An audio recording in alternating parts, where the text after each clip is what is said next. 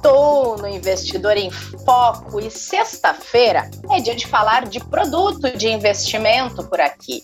O nosso assunto hoje é a Ibiúna, uma gestora com 11 anos no mercado brasileiro, que está com um fundo sendo lançado e tem outro reaberto aqui no Itaú. E além disso, foi só a gente lançar o nome da Ibiúna nos canais do Itaú Personalité nas redes sociais que teve muita gente interessada em conhecer um pouco mais. Então, já que vocês pediram, a gente vai falar aqui com o sócio, CIO e gestor da estratégia macro da Ibiúna, Mário Torós. Mário, seja bem-vindo ao Investidor em Foco. Prazer conversar com você. Oi, Renata. É um prazer também conversar com você e com todos os clientes e investidores do Itaú.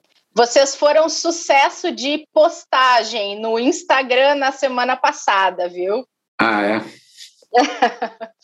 Mário, para a gente começar, queria que você contasse um pouco sobre a Ibiúna, sobre os espaços que a gestora ocupa hoje na indústria de fundos de investimento do Brasil. Legal. Uh, Renata, deixa eu falar então um pouquinho da Ibiúna, da casa, é, Biuna é uma empresa que a gente montou lá, né? eu montei lá em 2010, junto com o Rodrigo Azevedo. Uh, portanto, a empresa tem em torno de 11 anos. Tá? A nossa experiência, tanto minha quanto a do Rodrigo, né? que também é o gestor é, do fundo multimercado, né? do fundo, uh, uh, dos fundos multimercados, do, tanto do Ibiúna Red quanto do Ibiúna Red ST, né? Nós uh, tínhamos uma experiência, primeiro no setor privado, ele trabalhando em bancos privados, eu também. Depois, o Rodrigo foi para o Banco Central, ele foi seu diretor de política monetária do Banco Central, ficou lá de 2004 a 2007, e aí, enfim, ele conseguiu me convencer que eu devia ir para lá para ele poder sair. Então, ele saiu em 2007 e eu, e eu fui, na verdade, portanto, é, é, assumi a diretoria de política monetária do Banco Central e eu fiquei também por volta de três anos lá. Quando eu saio, vou cumpro minha quarentena e em 2010 a gente, nós juntos, já nos conhecíamos antes até do mercado. Ele estava trabalhando numa gestora de recursos. Nós, quando eu saí, nós fiz a minha quarentena, nós decidimos uh, uh, montar a Ibiúna. Hoje, né, passados aí 11 anos, né, a Ibiúna tem hoje é uma das maiores gestoras é, independentes de recursos do Brasil, né? Uh, tem só para falar, porque não sei, independente é quando você não está ligado a um, a um, grande conglomerado ou a um grande banco, né? Uhum. Às vezes a gente fala independente, todo mundo entende. A gente não não está ligado, a gente é né, uma empresa, é nossa empresa, não é? Como gestor independente, nós somos uma das, das maiores aí do Brasil. Uh, temos 20, mais de 22 bilhões de reais sob gestão, né? e divididos em três produtos. Né? O principal produto da casa são exatamente os fundos macro, os fundos multimercados, que eu e o Rodrigo fazemos a gestão. Uh, nós temos desses 22 e meio, mais ou menos, que, bilhões que nós temos sob gestão, um quase 20 bilhões vem exatamente dos fundos macro. Né? Uh, temos aí ainda também uma outra, um outro produto que são os fundos de equities, outra área né, de segmento, no, onde a gente tem mais ou menos 2,3 ou 2,4 bilhões, foi uma área montada é, em 2012, está sob a gestão do, desde aquela, dessa época é, do André Leon, pouco depois da gente ter começado a, a, os fundos macro. Né? E agora a gente, que é o nosso filho novo, nosso novo filho que nasceu há um ano, né, que são os fundos de crédito. A gente acredita que há um grande espaço para a área de crédito. É, o fundo começou tem mais ou menos um ano. Né? Trouxemos também uma equipe é, comandada pela Vivian e pelo Eduardo Alhadef, para gerir a área de crédito. Começou há tem um ano, né, fez a primeira janela, que a gente chama de um ano agora. O fundo tem mais ou menos 400 milhões, a estratégia como um todo tem mais ou menos 400 milhões sob gestão, uh, e a gente acredita que também tem um caminho grande para crescer aí na, na área de crédito. Então, um sumário da Ibiúna, é mais ou menos isso é, é onde nós estamos hoje. Muito bom. A gente fala bastante, Mário, aqui no podcast dessa tendência ESG que já é realidade para muita gestora, para muita instituição, e vocês usam de critérios ESG no processo de investimento, também na seleção de ativos, e vi que vocês têm parcerias com algumas ONGs. Queria que você falasse um pouco desse pilar dentro da gestora, dessa frente ESG, e como se dão também essas parcerias. Legal. É, é, legal você tocar nisso, Renata, porque isso é, o que eu costumo dizer. Quem olhar lá no site da Ibiúna, aliás, eu recomendo dar uma olhada, porque o site está muito legal. Né? eu já fiz meu dever de casa. É, então, tem alguns filmezinhos que a gente uh, que a gente faz sobre isso. E uma das coisas importantes é essa questão toda, né? Toda a questão do ISD, que hoje, né, virou o ESG, né? Uh, é uma questão que está presente, acho que desde o início da Ibiúna, e é um. Hoje eu costumo dizer que isso está no DNA da, da, da, casa. A casa é assim, né? quer dizer. Uh, a gente sempre acreditou, e aí vamos falar, né? Eu acho que aqui tem, o SD tem várias dimensões, né? Vamos colocar a dimensão, na dimensão seleção de ativos, vamos dizer assim. Uhum. É, a gente está absolutamente é, é, convicto né, que hoje, no passado e hoje, e cada vez mais, quer dizer, os critérios, seja de governança, seja de participação social, seja de, uh, uh, da questão de como gerenciar uh, o meio ambiente, a questão do meio ambiente, é um determinante, um componente imprescindível e absolutamente necessário na análise para fazer o valor, avaliar o preço de uma ação ou de um crédito, enfim, de, um, de uma companhia. Né? acho que nós temos aqui no Brasil, acho que a gente nem precisa nem muito longe, tem exemplos de companhias no Brasil é, em que questões de governança e questões de gestão do meio ambiente, eu cito aí as, três, as duas maiores empresas da Bolsa, a Petrobras e a Vale, são empresas que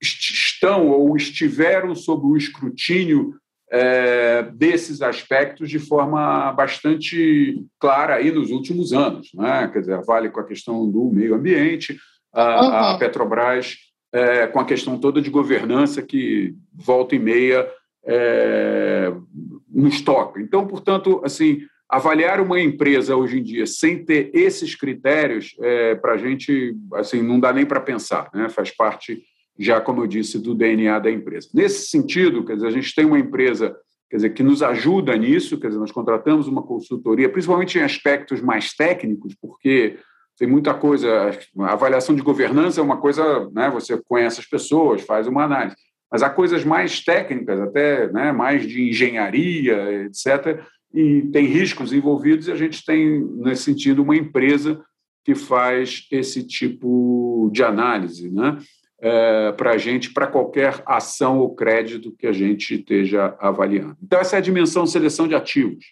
Né? É, se a gente vai para para, na verdade, as parcerias que você mencionou, né, com o ING, uhum. também é um, é um tema que faz parte do nosso DNA, que está desde o início a gente fazendo e a gente acha que isso faz parte da responsabilidade social da empresa. Então, a gente tem uh, parceria com várias, com, com várias organizações. Né? Esse é um processo que já vem há muito tempo, que, obviamente, com a pandemia, pela necessidade, a gente dedicou mais tempo a isso. Hoje, a gente tem uma estratégia bastante clara né? A gente escolheu setores e segmentos em que a gente pode estar atuando em parceria, quer dizer, foi a questão da, da saúde infantil, da educação de elite, né? ou seja, dar acesso à, à saúde, à saúde infantil de qualidade para, é, para pessoas e para famílias é, com menos recursos, dar acesso à educação, uma educação de elite, para quem não tem a capacidade ou a possibilidade de pagar esse, esse, esse tipo de estudo, não é? Isso também é uma coisa que a gente focou, de elite, principalmente a partir do ensino médio, entrando pela faculdade, né? É, não só aqui no Brasil, como no exterior, e também é, o, a questão do esporte, né? um, um apoio forte é, em relação à possibilidade de você conjugar né, o estudo, a formação do jovem como um esporte. Tudo isso está presente, eu acho que hoje na empresa, e a gente está muito contente com o trabalho que essas nossos parceiros vêm realizando. Muito legal. Hoje é, é quase impossível, né, Mário, falar de investimento sem conectar com esses pilares que estão ligados ao ESG, né? Claro, totalmente Bom, aqui, de acordo. Bom, aqui no Itaú, a gente está lançando um fundo multimercado, que é o Ibiúna Red STR Multimercado Seleção, e reabrindo o Ibiúna Red Seleção Multimercado.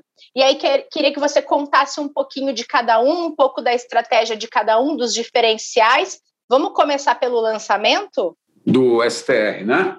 Isso. Exatamente. O STR é o fundo, é, é o fundo, na verdade, é, o, é o fundo hoje que a gente chama o fundo mãe do, da estratégia ST, foi o primeiro fundo que a gente é, é, lançou. Não é? Ele é o nosso fundo mais alavancado, ou seja, que toma mais risco e que, portanto, é, dá mais retorno. Não é? Vamos colocar nesses termos assim. Então, e essa é a diferença central dele para o fundo Ibiúna Red. Então, eu estou aqui com os números tá?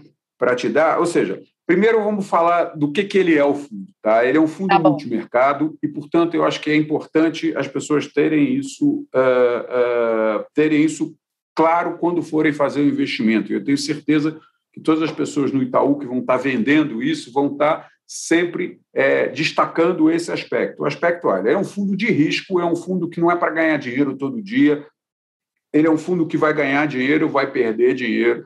Portanto, quem investiu, vai ter mês que ganha, tem mês que é bom, tem mês que é ruim, tem mês que é muito bom, tem mês que é muito ruim, é assim mesmo. Ou seja, quem for investir neste fundo, nesse e no próprio IBU na Red, tem que ter um horizonte mais longo de investimento, de três a cinco anos. Aí, aí eu posso afirmar com bastante tranquilidade que, desde esses 11 anos da casa, quem fez um investimento nesses fundos, né, numa janela de três anos, a gente pega uma janela móvel de três anos, tá, ele nunca perdeu dinheiro, ou seja, ele nunca é, rendeu abaixo do CDI. Né, ou se rendeu foram pouquíssimas as vezes. Ou seja, em 11 anos, se você tem uma janela e um período de três anos, na grande maioria das vezes, o retorno é, é, grande maioria, mas assim, a totalidade, praticamente, o retorno é positivo. Então, só para dar uma ideia agora, Janela, os últimos três anos, tá? O fundo, o fundo IBU na rede STR, esse uh, que você mencionou, ele ganhou nos últimos três anos 40,38%, enquanto que o CDI, né, que muitas vezes as pessoas fazem investimento, não ganham nem 100% do CDI, mas o CDI né, eh, rendeu 13,51% nesse período, ou seja, foi quase três vezes, foi praticamente três vezes uh, o, o, ganho se você tinha o um dinheiro no ST em relação a ter um dinheiro num CDB é, uh, eh, ou, ou num papel que renda 100% do CDI. Então, é, isso acontece. Se você vai para um horizonte mais longo, que eu acho que três anos as, as pessoas falam, olha, é o mínimo que você deve olhar para um fundo uh, uh, multimercado, Sim. e que eu concordo. Tá? Se você vai para um horizonte de cinco anos, por exemplo, né, uh, se você pegar esse período agora, o CDI rendeu 36,39 e o fundo rendeu 76,38, ou seja, mais do dobro do que rendeu uh, o CDI, rendeu o fundo STR do IBU na STR. Então, é, de fato, assim, o é, que, que é bom nesse fundo? Esse fundo é para ele, ao longo do tempo, vai gerar mais mais uh, retorno do que o, o, ativo chamado ativo livre de risco que a gente considera o CDI ou a taxa Selic, etc. Né? Então uhum. isso, uh, esse é o objetivo uh, do fundo STR, ter um retorno acima lucro, mas para, mais uma vez, é quem tem um horizonte de investimento um pouco mais longo. Não é? Então, essa, essa é a, esse é o STR. Como é que eu diferencio o, o Ibiúna Red STR do Ibiúna Red, né, que é o fundo que foi reaberto aí, não é? Uh, por vocês, assim, é básica, é exatamente o mesmo produto, tá? A, a questão é o tamanho do risco. O Red, né, ele tem mais ou menos, mais ou menos não, tem dois terços do risco que uh, o STR tem. Isso quer dizer o seguinte: é, para cada uma unidade de risco, vamos colocar assim, que eu tomo no STR, eu tomo 0,66% unidade de risco. Eu tenho lá um sistema que automaticamente já explode qualquer operação que eu faço, divide qualquer operação que eu faço entre o IBU na rede STR e o IBU na rede nesta proporção de risco. Né? Então, ele dá, ele tem um risco menor, né? mas ele, ele, tá, ele, ele, ao mesmo tempo, ganha menos retorno. Por exemplo, deixa eu dar um exemplo aqui. Como eu mencionei, os três anos do STR, eu falei que ele ganhou 40,38 contra 13,51 do CDI. Não é? Se eu for uhum. para, no mesmo período, 36 meses, se eu for para o IBU na rede, ele ganhou 25,33% contra os mesmos 13,51% do CDI, ou seja, ele ganha menos. Mas também você tem um tipo de cliente, tem um perfil de cliente que prefere ter um retorno menor, mas ter sustos, vamos dizer, ao longo desse período menores. É, menor também. É isso Sim. mais ou menos que diferencia. diferencia o IBU na rédea dá menos susto, mas também ganha menos. Tá certo. E são indicados para investidor comum? Tem limitação para investidor qualificado? Como é que é? Não, é, esses dois fundos estão em 5 mil, o, o, o investimento mínimo. Certo. A gente sempre tenta trazer aqui porque para tentar dar uma democratizada, né, Mário? Não trazer só produto destinado a investidores qualificados e trazer mesclando com produtos destinados a investidores que não têm esse selo aí de investidor qualificado para poder acessar e cada um acessar um, uma fatia desse mercado também. E aí. Então, isso. Oi. Diga. Não, eu queria falar isso, que isso é muito legal, porque na verdade você está com um produto, né? E hoje é possível você montar um portfólio, uma carteira de investimentos com produtos que antes estavam só disponíveis para investidores é, qualificados. Né? Isso, a Ibiúna, quando a gente começou, o nosso investidor era o investidor qualificado, né? o cara que investia muita grana. Né? E isso foi mudando ao longo dos anos e hoje a gente tem a possibilidade é, de ter acesso ao investidor é, mais do varejo, o investidor é, menor. E esse investidor mesmo ele pode hoje montar uma carteira né, de investimento com produtos que antes só estavam disponíveis aos investidores é, de, que investiam mais dinheiro. Tá certo. E, bom, a gente falou de produto, a gente falou um pouco da Ibiúna. Toda sexta-feira, Mário, a gente deixa uma dica para poder terminar a semana aqui com a nossa audiência. A gente deixa uma dica de entretenimento. E aqui vale hum. livro, vale filme, série, TED, perfil de Instagram. Quero saber que dica você dá para quem está nos ouvindo, que vai sair para o seu fim de semana, poder se entreter um pouquinho. Ah, peraí. Então, olha, eu vou até aproveitar da. Eu vou, vou falar de um livro e vou falar também de um filme. Tá é... bom. Olha, um livro, é, e aí eu vou dar um livro mais ligado ao que eu faço, né? O que, que a Ibiúna faz? Basicamente, a gente analisa a macroeconomia dos países, né? E vê qual é a situação daquele país e toma posições em classes de ativos daqueles países. Ou seja, é um fundo que a gente chama macro, não é? Um foco na macroeconomia dos países. Então, eu vou dar, para quem se interessa por esse assunto, eu vou dar um livro que, inclusive, ele tem tradução para português, é, é um livro bem interessante é, que fala, que conta um pouco a história dos países. O, o, título do livro já é muito bom, é Por que as nações fracassam. Né? Opa! Uhum. E, e, é uma explicação, são de dois, um, na verdade, um é economista, um é cientista político, o Darren Acemoglu, que é um, que é um, é um economista americano, turco-americano, que, né, que mora nos Estados Unidos, e James Robson, que é um cientista político. E eles, na verdade, é, contam né, várias histórias, eles têm uma teoria de por que, que nações dão certo e outras nações não dão certo. Né? E, e ele né, desenvolve essa teoria por que, que eles acham isso e vão, ao longo do livro, contando vários exemplos de vários casos de nações que não deram certo, que fizeram de errado, e no fundo ele acha, em muitos casos, na maioria dos casos, ele acha uma linha comum entre as razões que fazem com que as nações não deem certo. Né? Uh, não deem certo não consigam ser inclusivas, não é? O conceito de dar certo para ele é principalmente você ter crescimento e esse crescimento ser é, apropriado pela população de uma forma mais geral, por todo mundo. Que né? bacana. Ou seja, você não consegue ser inclusivo nessa. Então, eu, eu, esse é um livro que quem se interessar pelo assunto eu acho um livro de história, não é um livro complexo, ele conta casos que são engraçadíssimos de vários países. Uh, eu, eu, realmente recomendo. Boa dica. Não, não li esse livro, vou colocar aqui na minha lista, mas o assunto já achei ótimo. E você queria falar de um filme? É, um filme. Eu vou dar um. É assim, porque eu tenho grande dificuldade, eu vejo muito filme, já vi ao longo da minha vida, né? muitos filmes. Eu tenho grande dificuldade de colocar aqui. Qual foi o melhor filme que você viu? Qual foi? Sei lá, eu vi, acho que eu vi dezenas e centenas de filmes que são é, maravilhosos, mas que são diferentes entre si. Eu não consigo escolher aquele que é melhor ou aquele que é pior. Eu vou dar um que eu já vi umas 200 vezes. Estou exagerando, mas eu já vi milhares de vezes.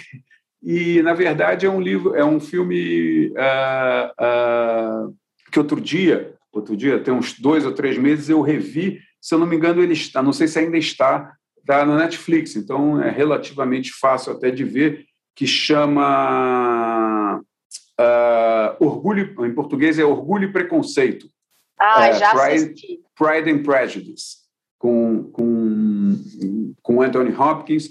É, é um filme, é a Mary Streep, é um filme espetacular, é um filme inglês, né? é de uma escritora, é um filme inglês, uma, de uma escritora inglesa que é uma das melhores escritoras. Se alguém tiver a oportunidade de ler algum romance dele, inclusive esse, é, chamado Jane Austen, é muito legal e muito diferente de um livro macro. Então, quem quiser é, é, combinar as duas coisas vai ter um fim de semana bastante reconfortante. Muito bom. Já assisti também Orgulho e Preconceito. Estava vendo aqui no Google as avaliações do livro. Inclusive, eu não li o livro, mas eu sou daquelas que geralmente, quando assiste um filme e vai ler o livro, acaba preferindo sempre o livro, em vez do filme a respeito da mesma história. Não sei Isso vai acontecer, lembra. mas o filme já ah, é? é sensacional. Pois é, eu ia dizer, o filme já é muito bom, então a expectativa em relação ao livro ela fica maior ainda. Muito bom, Mário. Gostei muito das suas dicas. A gente vai deixar aqui na descrição do episódio para quem quiser seguir as suas dicas depois de ouvir esse podcast. Queria agradecer a sua participação, foi um ótimo papo. Obrigada pelas indicações, obrigada pelas uh, explicações sobre o produto e também sobre a estratégia de vocês. É legal ver esses pilares ESG também presentes tão fortemente na gestora e a gente vai divulgar isso aqui também nas nossas redes sociais para seguir atraindo quem já gostou de saber mais da Ibiúna na semana passada, quando a gente falou nos canais do Itaú Personalité, vai conseguir saber um pouco mais a partir de agora, a partir desse episódio. Então, prazer ter falado com você aqui. Também, Renata, é um prazer. Uh, também uh, eu menciono, você falou das redes sociais aí, eu, eu de fato aproveito quem quiser ter mais informação sobre a Ibiúna, quer dizer, além do nosso site que eu já mencionei, também seguir nas nossas eh, nas redes sociais, principalmente Instagram e LinkedIn, onde vai ter uma, uma, um conjunto de informações bastante boas sobre a empresa. A gente se dedica muito a isso, atualizar esse, esse, esse, esses veículos, tendo certeza que é um canal de comunicação bem importante com os nossos investidores. Obrigado, é um prazer, foi um prazer falar com você e com os ouvintes. A gente aqui que agradece, Mário, e obrigada a todo mundo que acompanhou esse episódio, essa semana aqui no Investidor em Foco. Bom fim de semana para vocês. Cuidem-se, a gente volta na segunda-feira para projetar a semana seguinte e convida vocês para essa audiência. Combinado? Até lá! Todos os dias, aqui no Investidor em Foco, uma conversa descontraída sobre investimentos, mercado e planejamento financeiro. Aqui você fica por dentro das principais discussões e movimentações que podem impactar seus investimentos. Ah, e nosso encontro é sempre na hora do almoço.